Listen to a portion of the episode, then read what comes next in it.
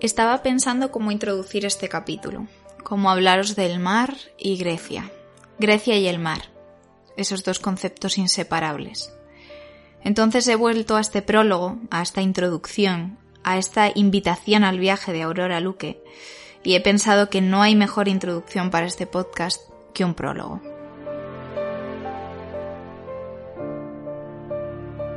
Toda la literatura griega está penetrada por el mar.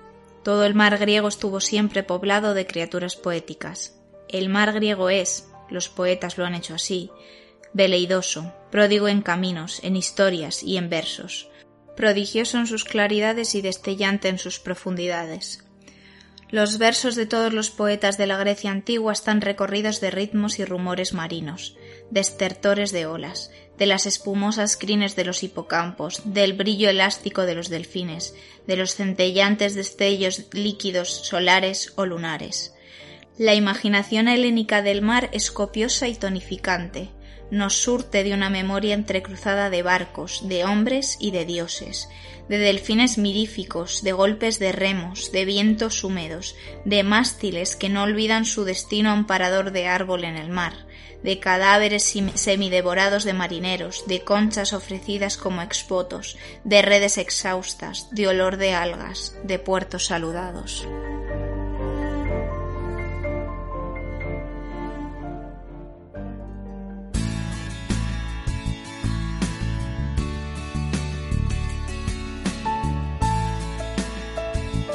Bienvenidos a Prólogos,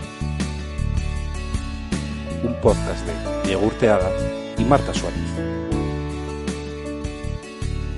Bienvenidos a un nuevo capítulo de Prólogos después de esta etapa de esta etapa veraniega. Bienvenidos a un capítulo que hemos querido llamar Grecia desde el acantilado. Lo hemos querido llamar así porque hemos ido dando con, libros eh, que transcurren o que hablan de, Grecia, del mar Egeo y, de sus islas, eh, de la editorial Acantilado. Y hemos ido extendiendo un abanico de lecturas que nos, nos han parecido especialmente interesantes y además nos ha gustado mucho porque creemos que, construye, eh, con estas lecturas se puede construir como un imaginario, se puede ir uno imbuyendo de, esa Grecia como introducción a la lectura de, los clásicos. Todos estos libros de los que vamos a hablar y, y, muchos otros, porque la verdad es que Acantilado es una, una editorial que no tiene poco material, eh, ensayístico sobre, sobre Grecia, sobre lo que ha inspirado ¿no? la, la literatura clásica griega. Y bueno, pues hemos hecho una pequeña selección eh, de, como dice Marta, aquellos libros con los que nos hemos ido topando, hemos ido yendo de, de uno a otro y, que muchos de ellos son de publicación relativamente reciente y que creemos eso, ¿no? Que como dice Marta, que, que ayudan a eh, introducirse en ese imaginario que, que, está en la, en la, en la base de, la literatura, ¿no? Como son obras como la Ilíada, la Odisea, etcétera, y que gracias a esto, pues quizás nos sea más fácil entender eh, toda esa literatura un poco mitológica de, del origen de, la literatura de, y, de, y de Grecia como, como germen también de, de la cultura europea. Hemos empezado este capítulo ¿no? con, eh, haciendo referencia a Aurora Luque, eh, que mm, publica en Acantilado eh, un libro llamado Aquel vivir del mar, que empieza con una invitación al viaje, que es una invitación a la lectura, y a una lectura muy interesante, ¿no? Desde luego, porque aunque creo que coincides conmigo, Marta, que no somos lectores muy muy habituales de la poesía. Esta, esta antología que, recoge Aurora Luque sobre la presencia del mar en la, en la poesía griega, desde luego juega o, utiliza algo que para nosotros pues siempre ha sido muy atractivo, que es el mar, para introducirnos en la poesía y para ver cómo la poesía griega eh, Grecia misma, ¿no? No, no, no es indisoluble de, de, su relación con el mar. Y, y, así podemos ver cómo en toda la antología que, que recoge Aurora Luque, pues nos lleva desde, desde la Ilíada y, la Odisea, ¿no? E, ella indica que, que, la primera mención al mar en la poesía griega aparece en el canto 34 de la Ilíada. Pero no solo, ¿no? Nos lleva, nos lleva por la poesía épica, como decimos, por la poesía lírica, por la, por la helenística, por la palatina, y recorre, pues, recoge pequeños fragmentos eh, sí, porque ni siquiera son ni siquiera son los eh, poemas o los cantos completos, ¿no? Simplemente son los fragmentos de aquellos fragmentos que hacen alusión a un tema que, que ella titula al principio, ¿no? Como que lo identifica. Eso es, es muy interesante por eso también, ¿no? Porque cada vez que, escoge eh, un autor, un, poeta, un poeta mm, griego, digamos que introduce, introduce a ese personaje, introduce ese contexto, de forma que, que, bueno, que no solo te estás nutriendo de, de los versos o de los cantos que, que propone ella o que, o que selecciona ella que tienen que ver con el mar, sino que además tienes unas pequeñas pinceladas de, del poeta, de, del autor y, del contexto en el que, estas obras eh, fueron, vamos, vieron la luz. Y es mucho más fácil a partir de ellas, eh, a partir de ese contexto, eh, un poco apreciar, ¿no? Porque muchas veces acudimos a los clásicos, ¿no? Al menos los que somos un poco legos en la materia, eh, acudimos a ellos y muchas veces no comprendemos, ¿no? Todo, todo lo que recoge o no podemos comprender todas las referencias a las que, a las que alude. Y yo creo que en aquel vivir del mar Aurora Luque nos lo, nos lo pone bastante fácil. Además, Aurora Luque comienza eh, esta invitación al viaje de la que he hablado antes em, con una cita de Odiseas Elitis que, que enlaza un poco con otras lecturas que traemos aquí hoy que dice existen lugares que son bellos simplemente existen otros que adquieren un significado especial porque en su suelo se ha desarrollado una determinada civilización el Egeo reúne, sin embargo, esas dos características. Es único porque creo que no existe en ningún otro sitio esta continua interrelación del mar y de la tierra y de esta pureza. Y esto me lleva un poco a, a María Belmonte.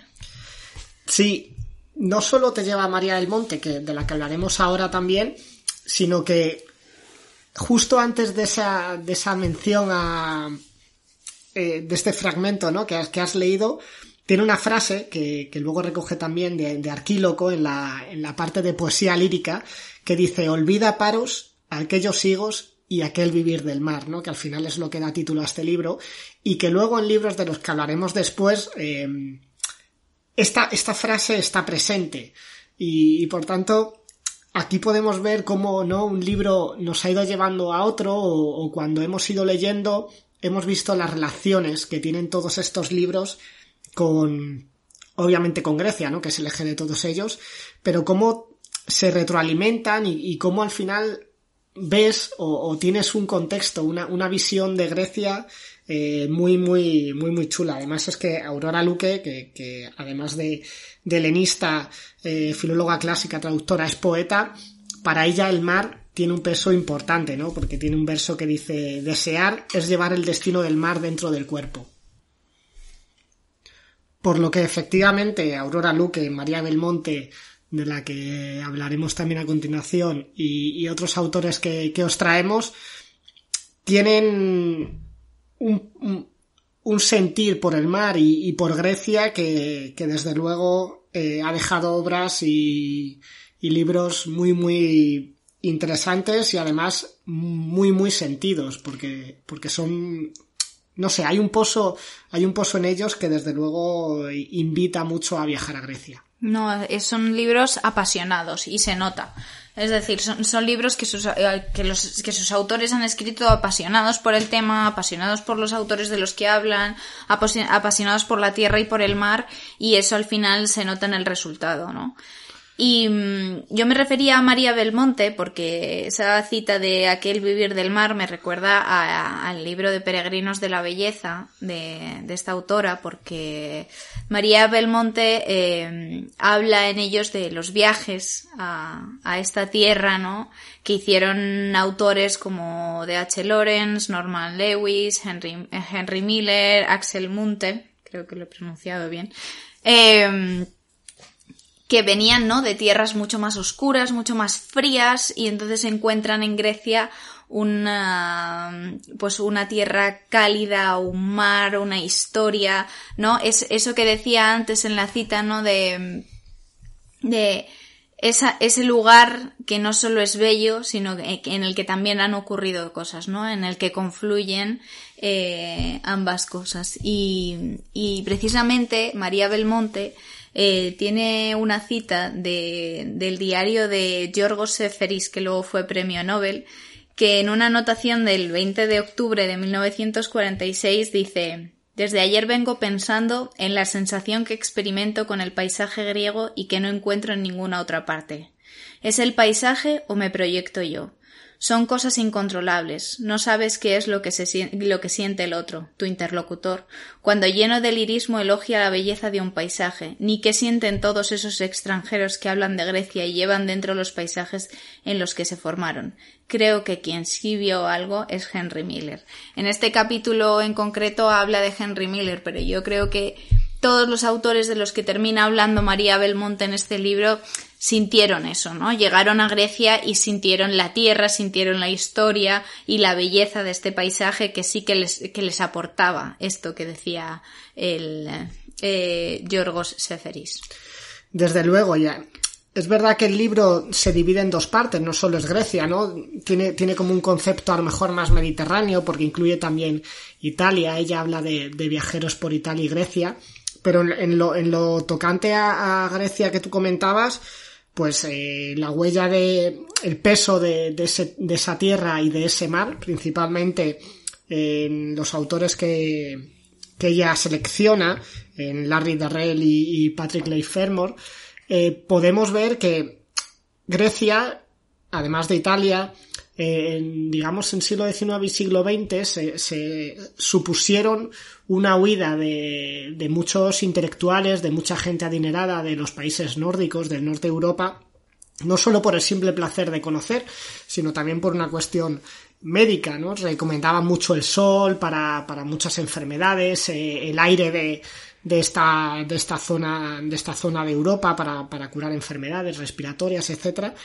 Y, y curiosamente, eh, los destinos de, estos autores, de, sobre todo destaco, ya digo, Lawrence Darrell y, Patrick Leigh Fermor, eh, por las islas, porque digamos que ellos tienen mucha relación con no tanto la Grecia continental, que también, sino las islas. Es decir, que el mar tenía un peso también importante en lo que a ellos les atrajo, ¿no? Porque hablan de Corfú, hablan de Rodas, hablan de Creta, y, por tanto, pues de nuevo vemos como eh, no solo a los autores que, que, hemos leído ahora, sino a autores que a los que ellos se refieren eh, sin necesidad de irte tan lejos, ¿no? Como a los autores clásicos, pero del mismo siglo XIX y siglo XX, eh, autores capitales, pues que para ellos el Grecia, el mar griego era era algo inspirador. Y hablando de estos viajes, también me recuerda El laberinto junto al, junto al mar, ¿no? Que a ti también es un libro que te ha, gustado mucho, especialmente algunos ensayos. Sí, porque El laberinto junto al mar, que es otro de los libros que saca Cantilado, eh, quizás, aun siendo de publicación reciente, relativamente reciente en Acantilado, eh, su origen ya es de finales del siglo pasado, eh, son una recopilación de ensayos de un poeta y ensayista polaco, eh, que tampoco sé si voy a ser muy capaz de, pronunciar correctamente, pero es Zbigniew eh, Herbert, que recopila pues en una serie de ensayos este libro que es laberinto junto al mar. De él, la verdad es que, me gustan particularmente tres, son siete ensayos, y, me gustan tres que mm, también tienen un peso bastante importante en relación al mar, ¿no? Muchos de estos eh, autores que, de los que estamos trayendo, luego al final, quizás no, pero, pero por ahora, eh, tienen mucho que ver con la griega eh, del Egeo, con la griega de las islas, eh, con, la, con la griega, con la Grecia costera, etcétera, ¿no? Y, y, él también, pues, habla mucho de, tiene un ensayo específico sobre Creta, en la que mm, habla, pues, de, de ese momento que, vivió un poco, quizás contemporáneo a su escritura, que son pues los descubrimientos de, de Minos, del Palacio de, de Nosos, etcétera, de, del papel de Arthur Evans, también un poco anterior de, del de Heinrich Schliemann, eh, respecto a Troya, pero todo muy relacionado con las islas griegas, con las Cícladas, con Creta, eh, etcétera. Tiene además eh, una de las, digamos, eh, descripciones más, más bonitas, ¿no? Que, o, o, resumen más bonitos que yo he leído sobre, sobre Grecia, que, que dice así. Dice, el Teseo, que es el barco que, que le llevaba a Creta, dice, todavía no ha atracado en el puerto del Pireo y nadie sabe decirme cuándo llegará. Los vulgares horarios no tienen vigencia en la, patria de los mitos, la región donde los relojes marcan milenios, ¿no? Entonces, ya empezamos a ver un poco en, estos ensayos de, Herbert el peso y el pozo de, esa cultura clásica, de esa de la arqueología, del descubrimiento, de, del, del empezar a entender eh, cómo pues eso, ¿no? Unas ruinas, eh, una historia grabada en ellas, en muchos casos, empieza a entenderse como el germen de realmente lo que somos ahora, ¿no? Por eso yo creo que son, son ensayos que me han gustado. Luego también tiene otro sobre, sobre la Acrópolis de Atenas también muy interesante, un recorrido sobre su historia. Ya no estamos exclusivamente en la zona marítima, pero, pero también muy interesante. Y esto me lleva pues a, lo que eh, me gusta pensar como el, el autor y sobre todo el libro central de este capítulo. Aquí me destapo, me mojo totalmente y que es Palabras del Egeo de Pedro Laya, que me parece, eh, me ha parecido un libro bellísimo, mmm, sentidísimo, apasionadísimo, como decíamos al principio. Y mmm, en este libro, eh, Pedro Laya se sienta a escribir a orillas del Egeo durante 10 días en 10 capítulos más uno, que mm, a esperar a su hijo. Y mientras espera a su hijo le cuenta de dónde viene, de dónde vienen palabras griegas, de dónde viene esta cultura griega. Quiere hacerle un poco, digamos, recordar eh, con estos ensayos en forma de carta eh, de dónde venimos y de dónde vienen nuestras palabras.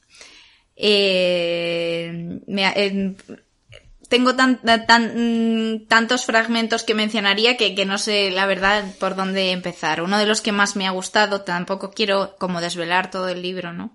Pero uno de los que más me ha gustado es el que habla de Hals, que es como, como denominaban los griegos o denominan los griegos al mar. Y que ese Hals viene de la musicalidad de las olas al romper en la, en la orilla y de que de Hals eh, viene la sal que es in, indisoluble, como tú decías, ¿no? De, eh, del mar y que de esa sal viene compartir el, el pan y la sal con, con, pues, con tus amigos o con, con la civilización y que de esa sal viene el salario que, que te dan por tu trabajo, ¿no? Y como va derivando así eh, de un término prácticamente onomatopéyico eh, un montón de, palabras y de términos que tenemos hoy en día. Totalmente, o sea, Pedro Laya, que, es asturiano de, origen, pero casi heleno de, de, pasión, ¿no? Es uno de los principales helenistas que tenemos aquí. Tiene, tiene varios libros ya en acantilado hablando, hablando sobre Grecia. Pero es verdad que, que Palabras del Egeo es un libro que especialmente ha sido publicado mm, hace poquito, este mismo 2022 es un libro especialmente bonito, a la par que, digamos, eh, arriesgado, ¿no? Porque eh, en este ensayo Pedro Laya cuestiona muchas cosas. Eh, por su conocimiento, profundo conocimiento de, la historia griega, del helenismo, de, de, la lengua también, ¿no? Como tú, como tú hacías mención. Pero en muchos casos cuestiona digamos, la concepción canónica que hay ahora mismo de la historia. Y él alude a que, a que bueno, eh, muchas veces, eh, o, la concepción, como digo, eh, canónica de la historia que indica que, que, la cultura griega cuando nace está muy influida por, por, por, el, por una, una corriente indoeuropea, ¿no? Que él pone muy en cuestión desde el principio, porque habla precisamente de que la corriente fue a la inversa, de Grecia hacia, hacia la parte más indoeuropea, pero no solo, porque incluso al norte de Europa e incluso al otro lado del Atlántico, ¿no? Por eso digo que es un ensayo que además de evocador, además de, bellísimamente escrito, es un ensayo mm, relativamente científico, porque, porque Pedro Laya sostiene muy bien su, su, posición y su pensamiento y su idea de por qué esto es así. Lo basa, como tú decías, sobre todo en el lenguaje. Sí, bueno, en una breve entrevista que tiene Pedro Laya en, en la revista La Iberia, que os recomiendo eh, leer, eh, dice que que no es que vaya contra contra, contra lo que se ha pensado siempre, ¿no? Sino que las evidencias científicas que nos permiten, que, que, la ciencia nos permite tener ahora, eh, invitan o, o, nos obligan un poco a ir contra el dogma, y, no, no ir contra el dogma, sino cuestionarlo. Cuestionar que quizá no, no se viene de una Mesopotamia, sino que los griegos ya estaban allí. Y, y bueno, y todo esto que estamos diciendo, tanto, tanto en la parte lingüística como en la parte de doctrina y de historia, ¿no? Y de investigación, parece que, que os va a hacer encontraros con un libro súper eh, científico, lingüista, imposible de abordar, y al contrario, es un libro que se lee Mm, de una forma súper ligera, es, eh, está escrito mm, de una forma súper accesible y habla de términos y de términos lingüísticos eh, de una forma en la que dices no me puedo creer que esté leyendo con, con tanta pasión un, un, un tema lingüístico mm, como un lingüista, ¿no? Como si yo fuese un lingüista y encima lo estoy entendiendo. Entonces, eh, pues habla, habla también de, pues no, no, sé, no sé, no sé cuál de, lo, de otros términos eh, rescatar sin, sin destripar mucho el, el libro, ¿no? Pero, por ejemplo, dice, habla de la, de la voz y de foné, que la voz como la luz que hace visible el pensamiento, ¿no? Que dentro de la, dentro de la palabra foné griega ya están tanto la luz como el pensamiento, ¿no? Y que es como eh, que la voz es la luz que alumbra el pensamiento. Entonces es, que todo en conjunto el, libro es así. De hecho es que dice específicamente, además de la voz como luz que hace visible el pensamiento, indica que la voz es como aquello que puede hacer visible lo invisible, ¿no? Que es decir, que es poner palabras a, palabras a lo inefable, que lleva también ese, ese fa que, mencionabas tú de, de la voz, esa raíz semántica, y de la que vienen palabras como faro, ¿no? Como fama, como fascinación, por supuesto hablar, pero también fantasía, también profeta, ¿no? Entonces, este es un ejemplo de cómo con, con digamos, fonemas eh, va retrocediendo en el tiempo a ver cómo sensaciones, ideas, cosas que veían, ¿no? Antiguamente y que, están en el origen de las palabras, cómo todas tienen, se van concatenando y guardan eh, una relación que cuando, que cuando Pedro Laya lo pone sobre, sobre el papel y de una forma, como tú decías, tan accesible, tan didáctica, es, es increíble eh, ver hasta dónde se llega la, o sea, hasta dónde llega la raíz de, de, de, lo que hablamos ahora, ¿no? De nuestro, de nuestro lenguaje. Y es una de las bases que, que él menciona para, para, digamos, defender su posición, que como tú decías, cuestiona, no va contra, ¿no? Pero cuestiona que, que digamos que los últimos descubrimientos al final eh, la concepción que tenemos de la historia se ha ido en muchos casos contestando según se han ido sucediendo descubrimientos o, o cuestiones de, índole arqueológica, ¿no? Eh, que han demostrado que ciertas cosas que se tenían por, por, por veraces y por ciertas no eran así.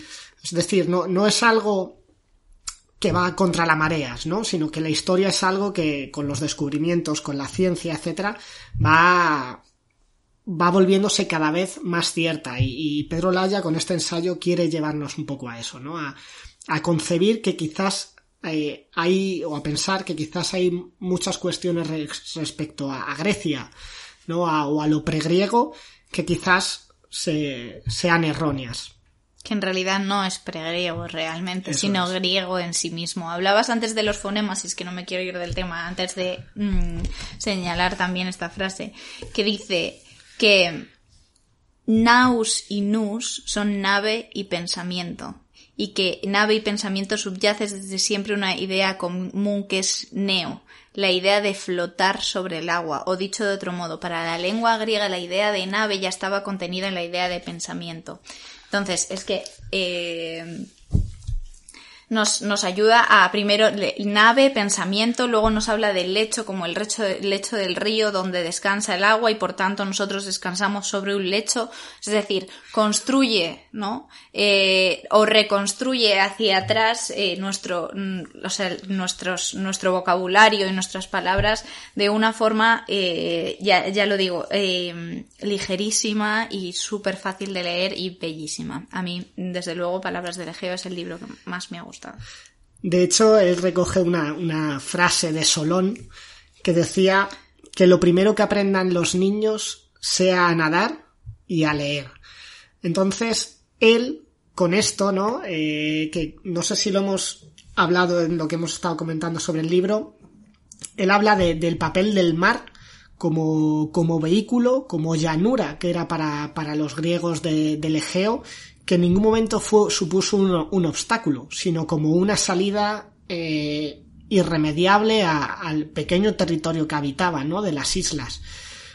Por lo que con esta frase solo, ¿no? Pues habla eso del papel del mar como, como una llanura que los griegos manejaban eh, o, que recorrían a, la perfección y, por eso el peso del mar, el peso de, de, la navegación en la cultura griega y en muchos casos eh, nos habla de, de bueno, de, de que les permitió llegar a sitios a recoger metales que aparecen en excavaciones en islas griegas, a, tener presencia en islas o en zonas que, que por, por, por, el periodo histórico que era, ahora mismo nos, nos conseguimos como imposible, ¿no?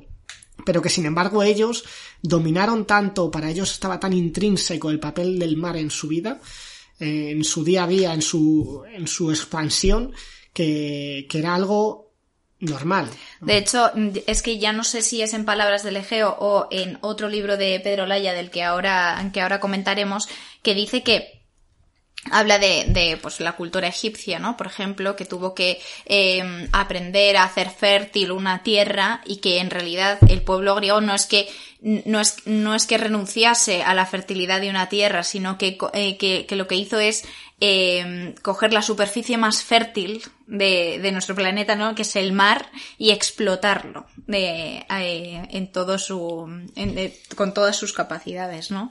Y esto me lleva a, otro libro de, Pedro Laya que también me parece especial. Yo creo que, la palabra para, para Pedro Laya es que sus libros son bastante especiales y mm, que es Historia Menor de Grecia, ¿no?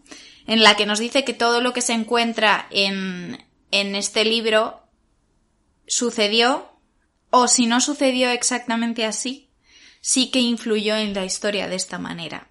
Y son pasajes de pequeñas eh, pequeñas vivencias o pequeños momentos de la vida de hombres normales, es decir, es un libro de historia en el que no nos va a hablar de civilizaciones, de Grecia y de, territorios, sino que nos va a hablar de los hombres. Y hablándonos de los hombres nos habla de, pues, el orfebre, el pensador, eh, el o sea, eh, pequeñas, pequeños fragmentos de la historia que, digamos, eh, cotidiana de Grecia que hizo que Grecia fuese lo que fue. Y que si no sucedió exactamente así, sí que influyó así en la historia, porque dice que es en el humanismo y en, en, en el humanismo eh, la mejor forma de combatir la barbarie y que si hoy el mundo es algo mejor que en el pasado es porque ha habido hombres que en algún momento han preferido hacer lo que consideraban bueno, aunque hayan fracasado o sucumbido, o mejor dicho, aunque en ocasiones su victoria haya sido tan solo moral. Y además dice, hoy, igual que siempre, son progresistas quienes luchan contra la injusticia y la ignorancia, y son retrógrados quienes las favorecen por alguna razón. Y justo esta, esta reflexión y esta, mm, esto que menciona mm, Pedro Laya respecto al humanismo y tal, es también, eh, como, dice, como dice Aurora Luque en el primer libro del que hemos hablado en aquel Vivir del Mar, es que al final, digamos que la Europa mítica y la Europa histórica nacen en el mar de los griegos, porque Europa, mm, esa mística nace de, la princesa que enamora a Zeus y la Europa histórica nace un poco de, la derrota en Salamina o de la victoria de, Occidente, si lo podemos denominar así, en Salamina, ¿no? Entonces, ese, ese germen del humanismo eh, griego está, obviamente, eh, indudablemente, en, el, en, lo que es el, el, humanismo europeo, ¿no? A lo largo de, de la historia. Y por último, ya, ya para cerrar y por, y por no dejar únicamente esa, esa Grecia salada, esa Grecia marina eh, o isleña eh, en este capítulo, quiero hablar de otro libro de, María Belmonte que, que trata sobre Grecia, que es En Tierra de Dioniso, que es, son vagabundeos, como denomina ella, por el norte de Grecia, y que empieza de, de una forma eh, que es ya una declaración de intenciones de lo que pretende con este libro, ¿no? Y es eh, de cuando, de cuando iba a clase ella, a clase de griego, eh, su profesora le dice, hay otra Grecia, una Grecia que no sale en las guías turísticas, que no aparece en las postales, una Grecia que no está bañada ni iluminada por el sol, sino envuelta en la niebla, una Grecia fronteriza, balcánica. Entonces, con esa, con eso en la mente, eh, María Belmonte nos dibuja un viaje por, por esa Grecia del norte, esa Grecia mucho más montañosa, pero que sin embargo no deja de ser, como dice ella, homérica, porque al final está muy vinculada también al Monte Olimpo, y que nos deja también una parte muy, muy importante de la historia de Grecia y, de, la, de, la, historia de Occidente, ¿no? Con, con esa cultura o, con esa, con ese reino de Macedonia que, que nos dio, pues, entre otros, ¿no? Alejandro, Alejandro Magno, y entonces creo que también es un libro muy interesante, que el prólogo también nos, nos invita a pensar o, o, a imaginarnos cómo es esa zona, que es paisajes en la niebla.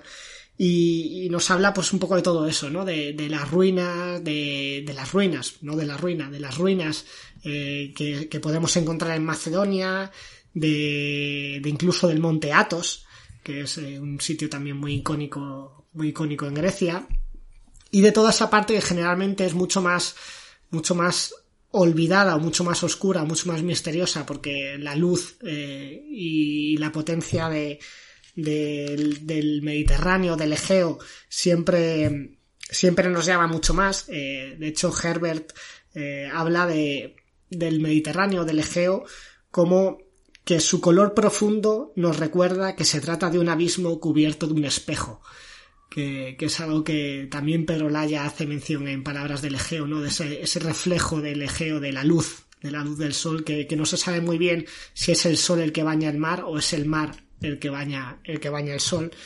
Y yo creo que, que bueno, pues es un cierre eh, diferente a, a la luz que nos ha traído Grecia y el Mediterráneo y específicamente el Egeo y que esperamos que disfrutéis.